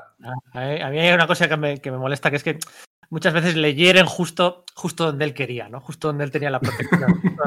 hay mucho, hay mucho efecto, efecto dramático. Bueno, venga, vale, muy, todo muy cla- claremontiano, ¿no? Que también, que también le gustaba hacer eso a Claremont. Oye, hablando de eso que has dicho, hay una cosa que se da, eh, yo creo que simultáneamente en este TVO y otro de la misma época, que es en el, en el Batman Dark Knight de Frank Miller, que es del mismo año, de- del 86, en la cual pues al Punisher le, pues, eso, le disparan en el pecho y en ese momento cuenta que, bueno, que claro, allí donde más visible es, es donde tiene pu- puesta la, el, el blindaje, ¿no? Para que le disparen en la calavera y es justo donde tiene el, blinda- el- donde, donde es antibalas. Y eso mismo es lo que cuenta Frank Miller en el primer tomo del, del Dark Knight Returns con el óvalo amarillo, ¿no? Que es curioso que, es, que sea simultáneo, ¿no? No creo que diese tiempo a que uno copiase al otro. Bueno, pero eso viene todo de por un puñado de dólares, ¿eh? Ah, creo que es una inspiración muy directa. Bien. El poncho y debajo la armadura, sí. ¿Cuál es lo de por un puñado de dólares? Esa referencia no la he pillado. Eh, al final de por un puñado de dólares, eh, Clint vuelve a por el malo y se ha metido unas placas de metal en el pecho de- debajo del poncho, porque el malo se estaba diciendo que el que hay que disparar al corazón, que un tirador de verdad dispara al corazón. Entonces les meten el miedo porque va avanzando hacia ellos, le disparan, se pone de pie. Sigue avanzando, le disparan, se pone de pie. Eh, digamos, es el clímax de la peli. Y que además tiene esto, este Íñigo es, Sergio Leone total, o sea, lo que hace el tío también es enfrentar a las, a las dos facciones, utilizar lo que quiere del trust, utilizar lo que quiere de los mafiosos y meter a todos unos contra otros. Eso es absolutamente eh, last man standing, ¿no? Y además de que piense una cosa, en- también da pie, eh, círculo de sangre, a un, mm, a un comienzo, yo no lo marcaría aquí, hay otras obras que también lo hacen, a un comienzo en el que en la precisión en el, dibujo de las armas, o sea, una UCI, una, un Col 45, una, una M60, están dibujadas tal cual así. Esto lo marcó muchísimo también, había mucho en, en tanto parafernalia militar como, como en parafernalia de, de uniformes y tal, de NAM, fue, fue una de las que eran mucho más rigurosas. Pero aquí empezaron a salir las armas dibujadas tal como son, armas modernas. Si miráis un poquito atrás, eh, incluso en Deathlock, en lo que decía, en colecciones como Deathlock, en Spider-Man y tal, uy, son pistolas que disparan. Incluso muchos llevan las típicas armas de los años 60-70 todavía. Aquí se empieza a sacar partido de las armas, de las armas modernas. Claro, ¿no? Eso es lo que lo diferencia de, de un TVito, ¿no? Que, que esto es real y que, como bien dice, te lo puedes creer. Fíjate, en la, la famosa portada de la Cabrabas, él sale disparando 2,45 en 1911. Yo he disparado una de esas, mete una hostia para atrás, que como para disparar con la mano izquierda también. La muñeca te queda hecha polvo, pero, pero lo ves al tío que, que está, que está aguantando, o sea, tú ves la potencia de fuego, ¿eh? ¿Ves? Y, y ves que, que el pavo tiene que, tiene que aguantar, cuando lleva una, una arma de, de- de gran potencia, no es los, los em, cómics de Image em, noventeros con un tipo que tiene tres brazos en un lado y que dispara unas armas tremendas sin inmutarse y sin sufrir el, el, retroceso, ¿no? Sino aquí verdaderamente los impactos que él recibe y los impactos que él provoca es una nueva forma de narrar, creo yo. Por cierto que leyendo los dos primeros números me tuve que acordar de, de ti, Sels, porque en el número de la prisión eh, el castigador atraviesa un cristal eh, descalzo, no en camiseta, pero es que en el siguiente número eh, explota una azotea y se tiene que descolgar de mala manera porque está a punto también de, morir en la explosión y no le queda más remedio que coger un cable y tirarse hacia abajo que cae en una basura, no cae dentro del mismo edificio, ¿no? Digo, mira, y esto es anterior a, a nuestro amigo McLean. Totalmente, eh, lleva, tío, solo, lleva eso, es verdad, los pantalones no lleva camiseta imperio como, como llevaba John McClane, pero lleva, lleva los, los, los, 238 ahí metidos dentro de él, pero no lleva nada más. Y es verdad, sí, sí, lo de la azotea tienes razón, que es cuando va Kimping. ¿eh? Y esta escena, la, escena, si os dais cuenta también, muy tímidamente, ¿eh? bueno, es que yo le saco muchas cosas a esta, a esta serie, pero es que si te das cuenta, en esa escena, el tío eh, rompe con los esquemas de Marvel de atención los cómics tienen que llevar una, mm, una cantidad eh, concreta de escenas de acción por cada 22 páginas, 20, 22 páginas, ¿vale? Eso era una regla desde los 50, 60, 70. no, perdón, desde los 60, 70, 80, pero a, finales de los 80 empiezan a, casi a ser síndrome de Bendis. El tío eh, tarda, mira, entre que salta, lo tengo delante, salta de, la, de una viñeta, salta, páginas page, Em, intenta saber, hostia, se está cuatro páginas cayendo. Esto no se veía en un cómic Marvel antes. Se veía muy poco, sí que se veía, pero se veía muy poco, ¿sabes? Había que pedir permiso al editor, oye, déjame utilizar una splash page o una doble splash page o tres páginas mudas para narrar una misma escena de acción que mm, los antiguos, Dico, Romita, Bustema la narrarían en un panel. Y viñetas sin texto, ¿eh? que tampoco era tan común, que parecía que tú te tenías que justificar como guionista eh, metiendo las más palabras posibles por, viñeta, ¿no? Y no, no, aquí hay un montón de viñetas sin una sola palabra. ¿eh? De hecho, mismamente la escena, la página que abre el, primer, el segundo capítulo, eh, hay tres viñetas verticales en las que Frank está trepando en el edificio de, de Kingpin, pero la cuarta horizontal abajo rompe con toda la acción y de repente, en cuanto llega a la azotea, ya está lanzando lanzagranadas ahí con, con toda su furia. Es súper dinámica. La verdad es que lo de Mike Tech, has mencionado antes a Michael Golden. Michael Golden posiblemente sea más, pues sí, más olvidado, más, bueno, pues, eh, pues, pues por, el corpus de su trabajo, pues no, no, ha, no ha dado para más y, quizá no sea tan reconocido. Pero Mike yo sigo pensando que no es todo lo, aclamado que debería ser su, su figura, ¿no? Y bueno, pues a veces me da, me da un poco de rabia, ¿no? Eh, no sé, y eso que es, que, es de, recopilación fácil, ¿no? Seis, seis cómics por aquí, seis por allá, el Secret Wars 12, no todos suyos, pero bueno. Sí, es, además es el típico autor que tú cogerías eh, como, como muestra para paneles, como muestra para chicos, os voy a dar una conferencia, os voy a dar una, una charla, una TED chat sobre, una chat sobre narrativa. Bueno, pues venga, este señor os va a explicar pues lo que es un plano, lo que es un contraplano, porque bueno, porque es, es esto, es, em, es el anti-Dillon, ¿no? Steve Dillon era maravilloso narrando lo de Garcens, el, castigador, pero eran unas cosas absolutamente poco espectaculares. Aquí está a caballo entre el Buscema y el Romita em, del Marvel clásico a el futuro de pues, pues, pues lo que teníamos precisamente en Punisher War Journal, que Cal Potts y Mike Baron y Chuck Dixon pues guionizaban a Jim Lee, a Marte Sheira, a Ariel Olivetti. ¿Sabes? Es un puente, es un puente esta obra también. Hay, un, una página, en, hay varias páginas del, carajo en el primer número, en el de la cárcel, pero hay una que en la relectura se me ha quedado porque Mike Zeck fija la cámara, es en una que Puff le está escapando con el jefe mafioso y fija la cámara al principio de un pasillo. Entonces vemos en primer plano a un guardia de seguridad y cómo los otros van viniendo desde atrás, viñeta a viñeta, y va alternándose las dos acciones. Como le dispara, muere, cae en la siguiente hasta que nos ocupa entero el cadáver. Eso es, es narrativa pura. Eso es una cosa que se, puede hacer en cine también de otra forma, pero es eh, una planificación de página eh, espectacular y, vamos, eh, que causan, un, causan efecto súper concreto. Si hay alguien que nos está escuchando y que se le están poniendo los dientes largos, ¿eh?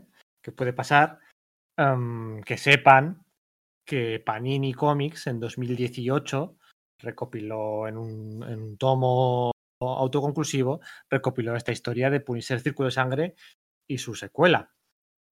Así que por, por, poquito dinero pueden, pueden comprar este, este tomo eh, de Panini Comics. Pero si se le están poniendo los dientes todavía muchísimo más largos con todo lo que estamos hablando de Mike Zeck y dice, oye, pues no habrá un Artist Edition de esos de, tamaño grande, todo lujo, blanco y negro con los orígenes. Pues lo hay. Sí lo hay. Hay un Artist Edition, ¿eh? ¿Eh? unos dientes largos. Me da igual, lo que cueste, como el meme este de DiCaprio soltando billetes. Lo que cueste. Pues ya saben, pueden ir a Radar Comics, que es la página web, la tienda online que utilizamos en los podcasts de, de Sala de Peligro para comprar todo el material de importación, Marvel, DC, Image, IW, lo que sea. ¿eh? Todo el material, lo que antes era el Previews o lo que sigue siendo el Previews, podéis comprarlo a través de Radar Comics. ¿eh?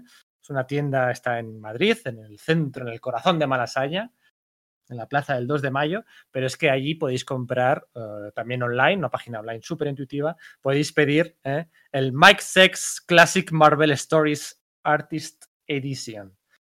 El Artist Edition de Mike Zeck, donde tendréis pues desde las historias y las portadas que os comentábamos antes del Capitán América con JM de Mateis, desde portadas, la, portada de, de Spider-Man con el simbionte ¿eh? y la batalla de fondo ahí en Secret Wars, um, el Punisher, eh, Spider-Man, podéis comprar este Mar Marvel eh, Artist Edition, el que viene todo esto, en Radar Comics. Cels, ¿tú conoces Radar Comics? Soy muy fan, ¿sabes de que soy fan de Radar Comics? Les he comprado cositas, ¿eh? Les he comprado cositas Ajá. porque, eh, sobre todo lo de, lo de, lo de TKO lo, lo, cogí a través de ellos. Es verdad, sí. No, no, lo compraba directamente allí, entonces, por ejemplo, el, el último del Batalo lo tengo aquí a, a, través de ellos. Pero soy muy fan de estos vídeos que hacen que te marcan la cubeta y entonces empiezan a pasar con las manitas, tic, tic, tic. Chicos, esto es lo que ha llegado. El pasagrapas, ¿no? Ay, hijo, sí, es espectacular. El pasagrapas, se te pone la piel y dices, pero, pero tío, no me pongas esto que lo quiero comprar todo. Además, saben perfectamente lo que han demostrado, son muy buenos los chicos. Sí, es, yo, yo a veces he hablado con ellos y les he dicho que son hipnotizantes, o sea, que por favor que hagan más de esos, porque de verdad se te pasa el, el GIF, porque al final es un GIF o el vídeo, se te pasa y vuelves a empezar. Pues si vas alguna vez, eh, chiflarías, porque es una tienda así pequeñita, de 3 por 3 metros, eh, cuadrada, con todo cajas, boxes de estas, con material americano de importación. Mira, igual hasta ahí, tienen alguna, uh, igual tienen alguna grapa de estas. Por cierto, ahora que dices lo de TKO, yo cada vez que veo que retuiteas algo de TKO y tal, siempre pienso, ¿se entra un proyecto CELS, un proyecto secreto con TKO? No sé por qué hago una asociación de ideas que, bueno, nunca se sabe. No, no, simplemente porque me caían bien, eh. me gustó mucho Sara. Me gustó mucho Sara y, y, y, la edición y todo, y además cómo preparan todas estas cajitas. Sí. Eh, yo pregunté a Gabriel, oye, ¿qué, ¿qué, qué, edición compro? Si la de tal, y me dijo, no, compra esta, y tiene un servicio muy bueno. Y además el tío es muy agradable, hace unas preguntas muy chorras, pero no, no hay conexión, es simplemente porque, mira, hay gente que me cae bien internet y venga, los muevo mucho, me gustan. Sí, sí, sí, pero como los mueves tanto, yo a veces pienso, porque me consta, me consta que para la tercera eh, aquí ya estamos, eh, Bataille Digress, ¿eh? que decía Peter David, que para la tercera wave, para la tercera generación de títulos, no recuerdo a quién, hay un dibujante catalán que está trabajando en, uno de sus, en una de sus series. Y, y, no sé por qué alguna asociación yo que volaría a ver algún día Cels en TKO. No, me que va, me tiene, me tiene de Vir y Gigamesh y Panini eh, atado a la mesa.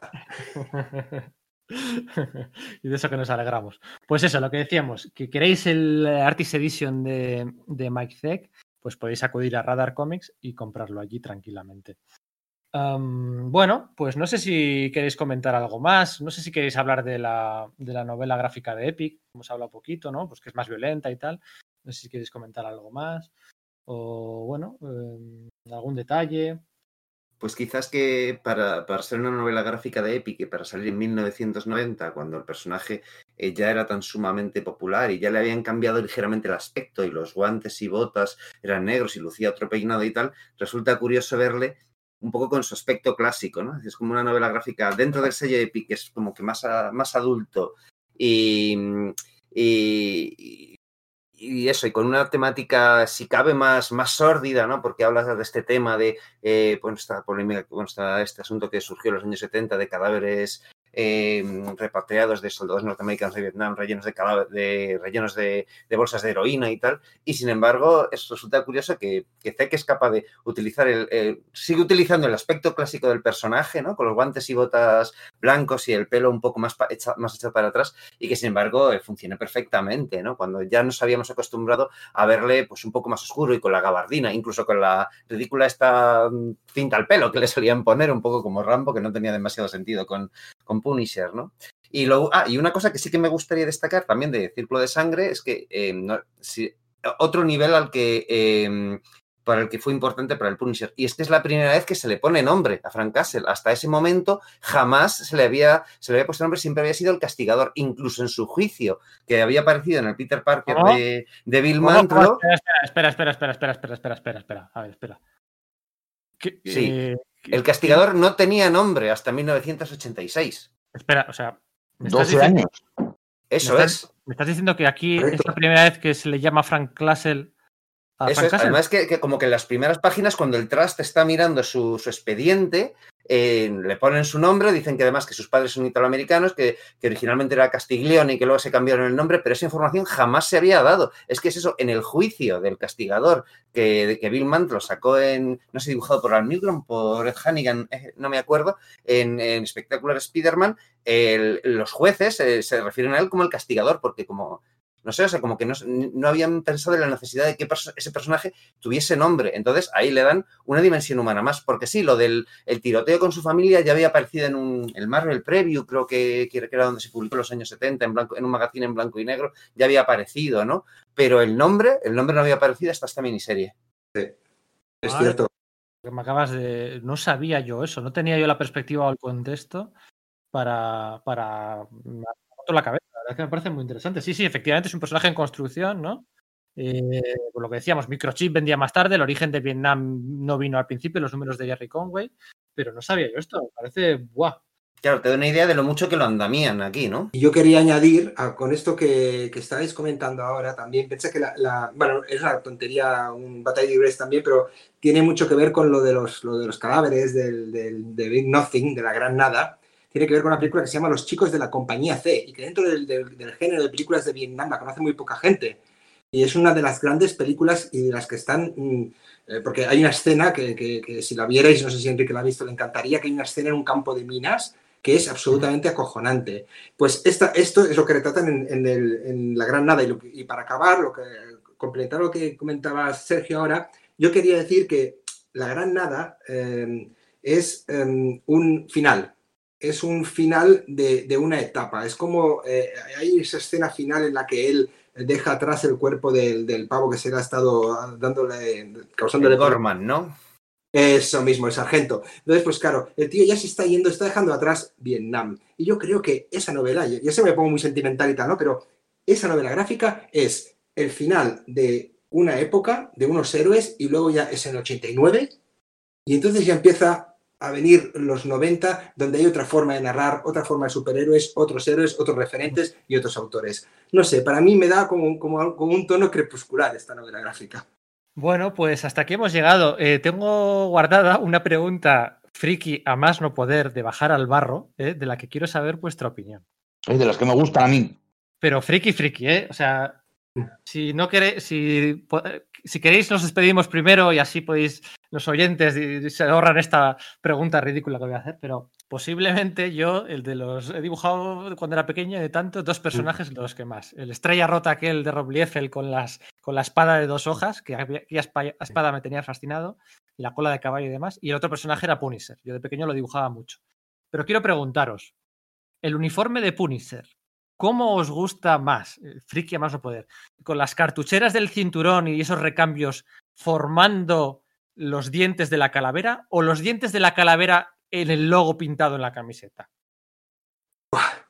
Jim Lee con abrigo y con las con la, calavera dibujada, sin los, sin los de esto, sin los cuatro tubos que tiene subiéndole por, eh, por la barriga.